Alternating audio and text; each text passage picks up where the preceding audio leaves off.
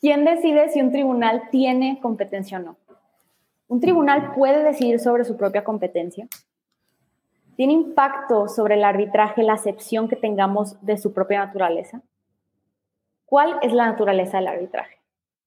En anteriores episodios hemos hablado acerca de la naturaleza del arbitraje y del competence competence. El día de hoy vamos a enfocarnos en esos dos temas y resolver estos planteamientos.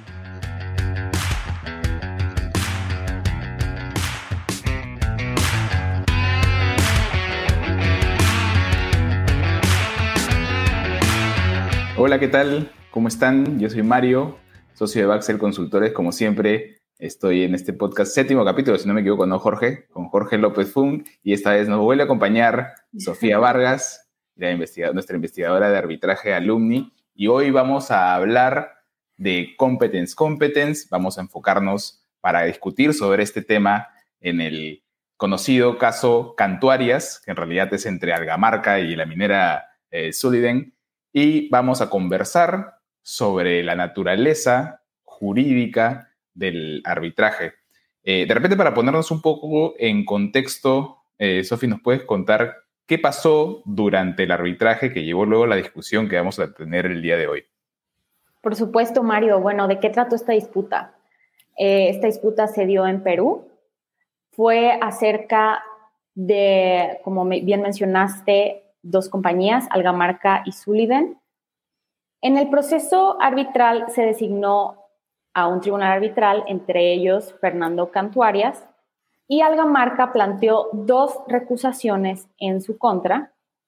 Estas fueron desestimadas por el tribunal arbitral y Fernando Cantuarias planteó su propia, su propia renuncia, sin embargo el tribunal arbitral no la aceptó. Este caso incluso llegó al Tribunal Constitucional de Perú porque posteriormente Algamarca acudió a la fiscalía y el fiscal acusó a Fernando Cantuarias de fraude procesal en, detrimento de Algamarca. Y hoy, hoy cuando hablamos de competence, competence, de, de, la competencia del propio tribunal para decidir, valga la redundancia, sobre su propia competencia, ya nos parece una discusión, una discusión muy natural pero en realidad esto deriva de un contexto histórico y de varias teorías, ¿no? Sobre, sobre cómo es que eh, un tribunal arbitral puede ejercer una especie de jurisdicción o de poder público en, el sentido lato del término eh, eh, en torno a la voluntad de las partes. A ver, de repente, Sofía, cuéntanos un poco la historia de, de dónde nace esto del competence, que no es una palabra en español. Bueno, sí, por supuesto, Mario. Como bien mencionaste, esta palabra es originaria de Alemania y la teoría como tal. Eh, la primera escuela que hace esta, esta doctrina establece que el árbitro es el único facultado para decidir sobre su propia competencia. Posteriormente viene la doctrina francesa acerca de también la competencia, que establece, a diferencia de la teoría alemana, que el árbitro no es el único que está facultado para decidir su propia competencia, sino que sí es el primero. Entonces aquí viene la teoría de, los disparos, que el árbitro decide con el primer disparo si tiene competencia o no, y luego el segundo disparo lo tiene la justicia ordinaria, quien decide si, esa decisión del árbitro sobre su competencia es o no correcta.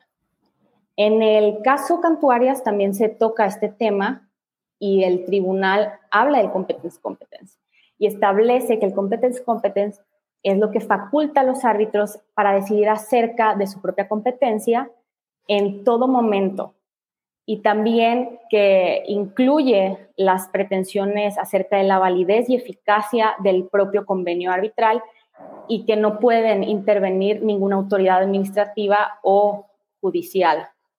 ¿Qué opinas sobre esto, Mario?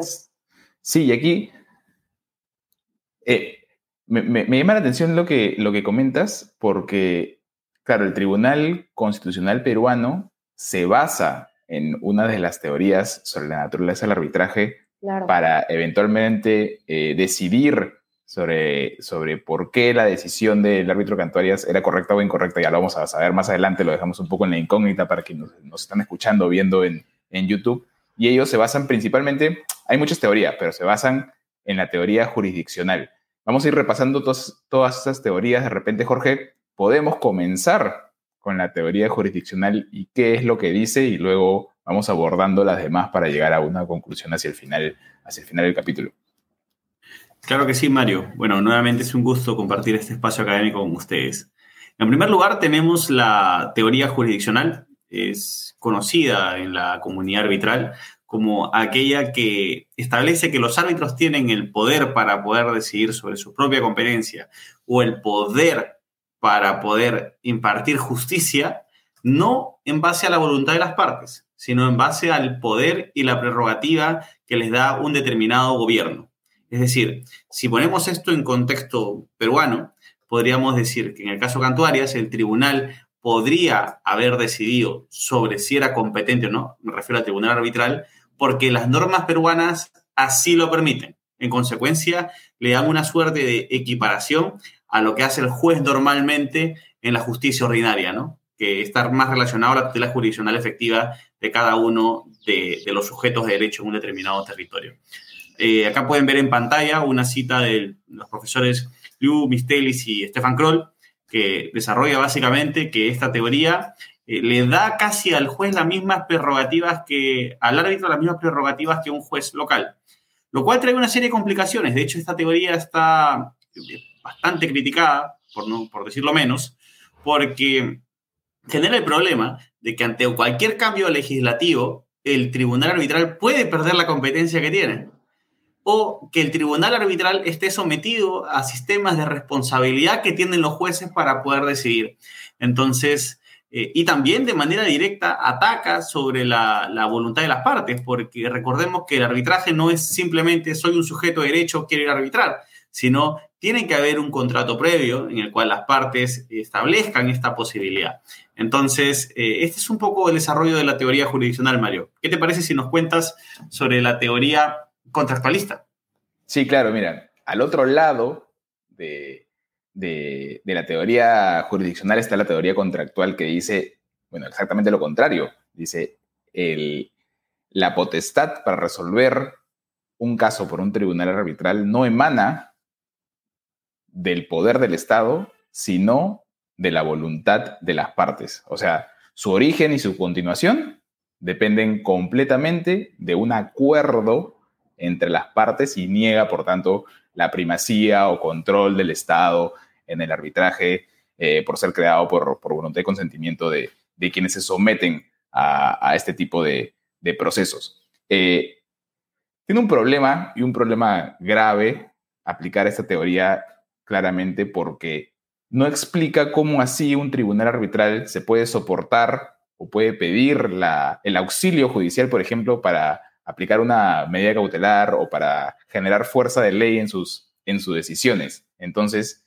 al ser eh, una teoría que se basa en el acuerdo entre las partes, lo único que podría apelar es a la ejecución del laudo como si fuese una especie de, de contrato y pierde todo el poder que requiere una autoridad, porque el árbitro a fin de cuentas es una autoridad, para poder imponer su decisión sobre lo que opinan sobre lo que opinan o, la voluntad de una, de una de las partes. Sobre este punto, por ejemplo, eh, señala Alfredo Bullard eh, para decir, para explicar un poco qué es esto de la teoría, de la teoría contractual. Él dice expresamente su origen es el acuerdo y no la delegación del Estado para administrar justicia, pues es falsa la percepción según la cual el origen de la justicia es estatal. Como mencionamos, esto tiene varios problemas que han derivado de un extremo, la parte contractual, y del otro extremo, la parte jurisdiccional, en una tercera teoría que combina ambas y que de repente, eh, tú nos puedes, nos puedes explicar mejor.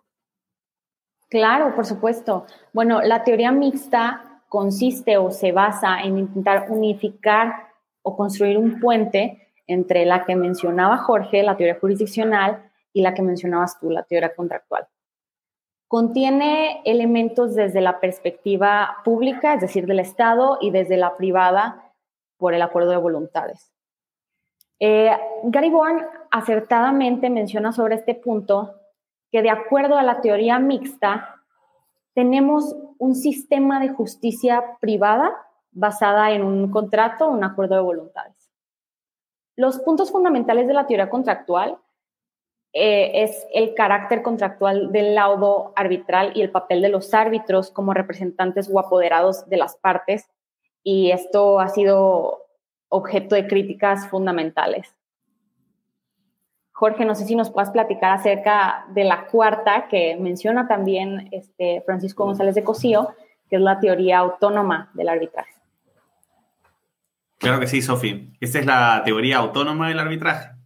Eh, y, a raíz de, voy a comentar esta teoría a raíz de un, artículo que creo que la sintetiza bastante bien, porque si bien González de Cosío aborda esto y también, bueno, es una movida promovida por eh, el profesor Emanuel Gallard y, inventada básicamente por Rubelín de Vigí, creemos que la, mejor concretización de lo que quiere decir está en, la, en el paper del profesor Cantuales que están viendo este, en la referencia de este, de, este, de este slide. ¿no? Esta teoría básicamente lo que dice es que el arbitraje es arbitraje porque es arbitraje. Es decir, es una vía totalmente independiente al curso normal que tiene las cosas. Básicamente como un multiuniverso y esto coexiste en un universo distinto. ¿Por qué es importante esto?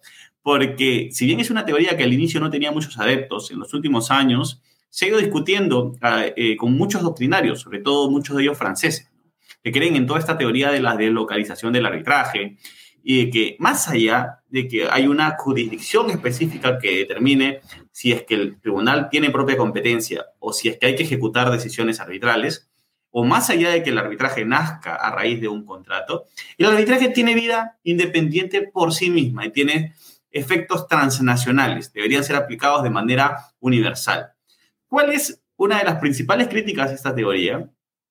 Es que uno siempre necesita la vinculatoriedad y fuerza del Estado para poder anular laudos, para poder ejecutar laudos o para poder hacer exigible lo que se decidió propiamente en el arbitraje. El arbitraje no sería nada si no se pueden ejecutar sus propias decisiones. Y si nos basamos puramente en la teoría autónoma, llegaríamos a la conclusión de que no hay ningún sheriff internacional que pueda determinar dónde se ejecuta cada laudo. Eso va a depender de cada jurisdicción particular. En consecuencia, este, más allá de las discusiones doctrinarias, al menos mi postura es que esta no, no es una teoría muy aceptada propiamente por la comunidad arbitral. ¿no? Y ahora hago un redoble de tambores para ver qué se decidió en el caso Cantuares. ¿Cuál de estas teorías fue la, la, la que siguió el Tribunal Constitucional peruano? ¿Qué opinan sobre eso? Eh, no sé si, Sofía, ahí nos puedes contar al respecto y luego me gustaría saber la opinión de Mario. Claro, bueno, les voy adelantando que cuando se llega a la instancia del Tribunal Constitucional, el tribunal decide que la denuncia sobre cantuarias debe quedar insubsistente. Pero, como bien mencionaba Mario al respecto, se basaron en la teoría jurisdiccional. El Tribunal Constitucional analizó todo este caso desde esa teoría. Mencionaron que, primero, que la naturaleza de jurisdicción es independiente, o sea, en el arbitraje, pero que esto no le permitía al tribunal tener inobservancia sobre los principios constitucionales y que debían de garantizar el debido proceso. Sobre esto también mencionaron que la naturaleza propia de la jurisdicción arbitral y las características que la definían permitían conducir que no se trata de un ejercicio de poder sujeto exclusivamente al derecho privado, sino que forma parte de todo el orden público. Entonces sí, básicamente se basaron en, como decía Mario, la teoría y la doctrina jurisdiccional de la naturaleza del arbitraje. Sí, es que en, esencia, eh, vamos, si no existiese un convenio arbitral, las partes siempre en aplicación del, principio de la jurisdiccional efectiva, de debido proceso y todos los, todos los demás eh, principios de derecho que protegen a, los, a los ciudadanos, tendrían la posibilidad de ir siempre a, resolver sus controversias ante el poder público, ante el poder judicial. Entonces, aplicar únicamente una eh, teoría jurisdiccional como lo hizo, recordemos que eso es el año 2006, ¿no? Digamos, lo que estamos discutiendo hoy, 15 años después, parece algo eh, mucho más claro, pero en su momento fue una, fue una novedad, además dentro de un proceso de habeas corpus, es un proceso de habeas corpus en donde el, doctor Fernando Cantuarias estaba eh, discutiendo el riesgo que se generaba porque un fiscal lo había acusado de un delito al haber decidido sobre su propia competencia, básicamente, ¿no? Entre otras cosas. Este, por, por las razones y por las, por las supuestas este, eh, cuestiones por las que se, se, discutía que él debía salir del arbitraje en, en, su momento. Entonces, la decisión del tribunal arbitral, perdón, el tribunal constitucional fue realmente positiva porque le dio una tranquilidad a los árbitros en su momento de decirles, tú tienes jurisdicción, tú eres capaz de decidir sobre estas cosas. No hay nadie que pueda meterse en la decisión, en el competence competence, sobre cómo es que vas a decidir.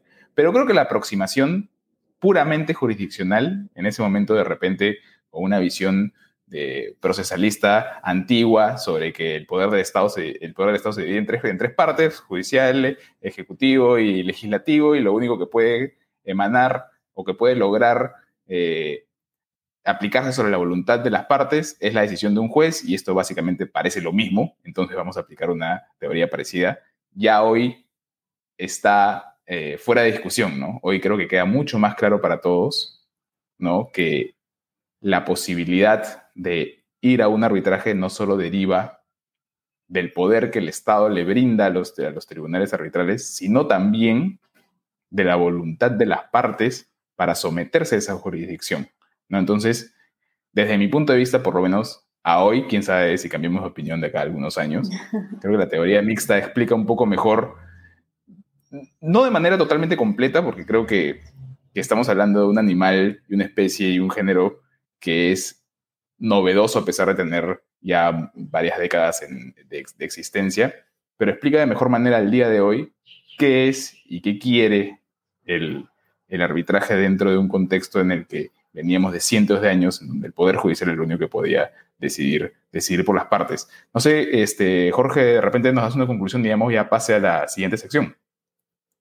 Sí, gracias Mario. De verdad comparto totalmente las reflexiones de Sofi y tuyas. Creo que es un necesario saber un poco el contexto en el que salió esto, ¿no? Y efectivamente, o sea, llegamos a una decisión bastante eh, que en ese momento fue considerada una solución al caso, pero ya con el pasar de los años analizándolo en frío nos damos cuenta de que quizás no fue la vía más adecuada. Como que se resolvió el problema, pero podría ser mejor, ¿no? Y ahora estamos discutiendo por algo que en realidad es, es un escenario ideal, pero que en su momento solucionó muchas cosas, así que nada, es necesario saber un poco el contexto, por qué pasaban estas cosas y por qué esto está relacionado a capítulos anteriores, como por ejemplo la separabilidad del convenio arbitral. Antes eran muy comunes las alegaciones cuando uno iniciaba un, arbitraje. Es decir, oye, el convenio arbitral eh, no es válido. En consecuencia, como no es válido, el tribunal arbitral no es competente. Y como no es competente, no tiene que ver, tiene que ver el Poder Judicial. Claro, te ibas 10 años al Poder Judicial para que luego un juez te determine si, oye, efectivamente el tribunal arbitral es competente. Ahora sí inicia tu arbitraje. Entonces, estas creaciones eh, tienen una razón económica detrás, ¿no? Y, de verdad que creemos que sí es un gran avance en lo que ha pasado. De hecho, este, yo sí soy, creería que, que, la teoría por la que más me inclinaría es la mixta, porque si vemos la ley modelo uncitral, eh, la ley modelo uncitral establece el competence competence de manera textual, y eso ha sido replicado en las normas de, de, arbitraje de cada país. Entonces, sí hay una autorización por parte de cada gobierno, decirle a los estados, a, los sujetos de derecho, oye, si tú pactas arbitraje, hay un tribunal que va a ser competente. El tema es claro, ¿qué haces con un tribunal constituido y qué haces con una decisión del tribunal arbitral que crece a raíz de tu voluntad? Porque si no hubiera un contrato no tendrías arbitraje. Luego, y ahí creo que la aproximación más directa, por así decirlo, tendría que ser el arbitraje como proceso es un proceso que se crea a raíz de un contrato, pero las decisiones que emanan del arbitraje tienen efectos jurisdiccionales. Creo que esa es la conclusión a la que podríamos arribar luego de este capítulo. Eh, si quieren saber más sobre este tema, sobre competence competence o sobre las teorías del arbitraje, los invitamos a ver nuestro segundo bloque. Gracias por acompañarnos.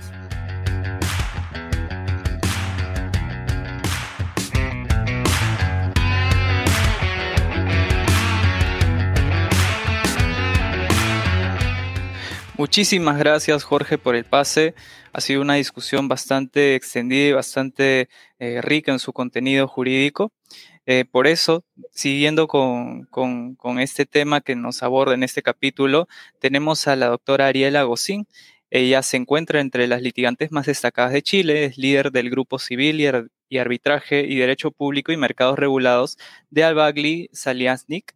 Sus áreas de práctica incluyen el arbitraje, el derecho internacional, litigios, derecho de la publicidad y propiedad intelectual, incluyendo marcas, patentes, derechos de autor, tecnología de la información, licencias, entre otros.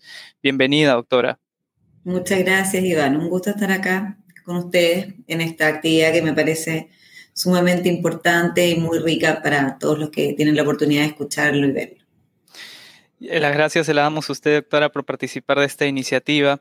Y quisiera iniciar un poco nuestra, nuestra entrevista de hoy eh, comentándole o haciéndole la consulta eh, si es que este principio del competence competence es irrestricto en, en toda su comprensión. Bueno, es irrestricto en el sentido que permite o insta a que el árbitro tenga, ¿cierto?, la competencia para eh, poder justamente decidir sobre su propia competencia. En ese sentido, podría ser eh, que lo califiquemos de esa manera. De todas maneras, siempre va a depender un poquito del caso específico, ¿no? Y de la jurisdicción ante la que estemos también.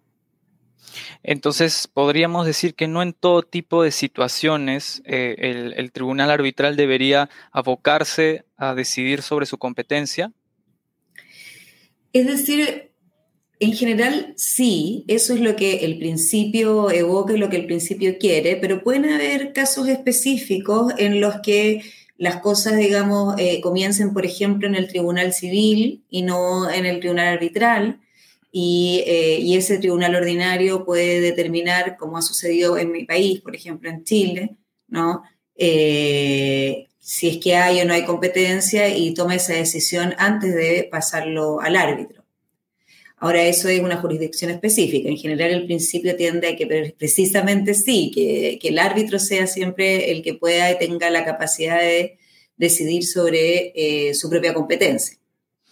Y en su experiencia eh, profesional, doctora, ¿cuál ha sido la tendencia de, los árbitros? ¿Han preferido eh, ellos abocarse a, la decisión de su competencia o han preferido, digamos, este, esperar a que, digamos, el fuero judicial, civil, este, se pronuncie primero?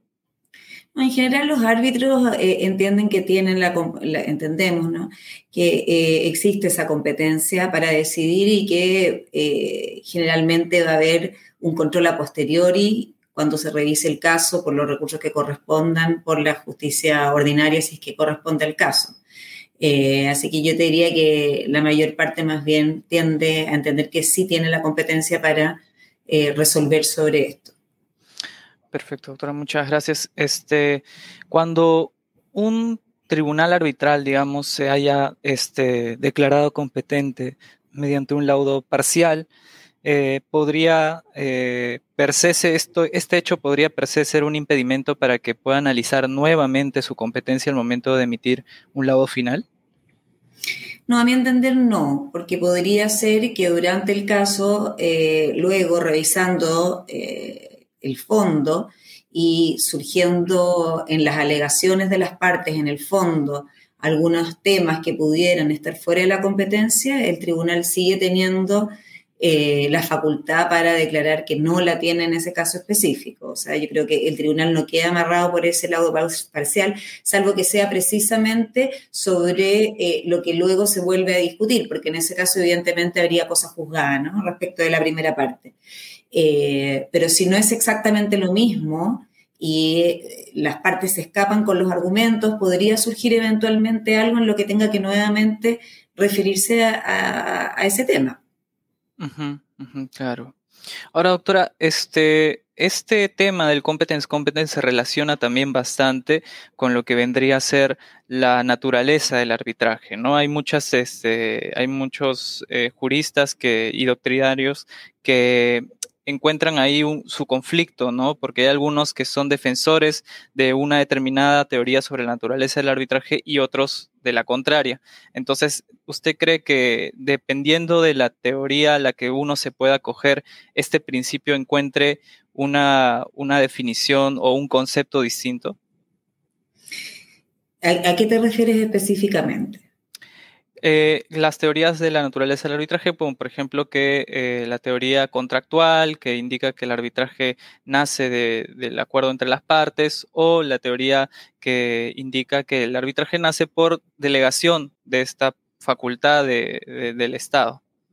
Claro, es que yo creo que tiene eh, que ver con, efectivamente, con la teoría más contractual, en el sentido que eh, es la voluntad de las partes lo que acá prima, ¿no? La voluntad de las partes es la que ha querido someterse a un arbitraje eh, y no necesariamente por la delegación del Estado. Entonces, eh, desde ese punto de vista, claro, si uno opta por la primera, tiene mucho más sentido para darle prioridad a esa voluntad de las partes de someterse a un arbitraje por sobre cualquier otra, digamos, voluntad que ya no es de las partes, sino que sería del Estado, del Poder Judicial o lo que corresponda.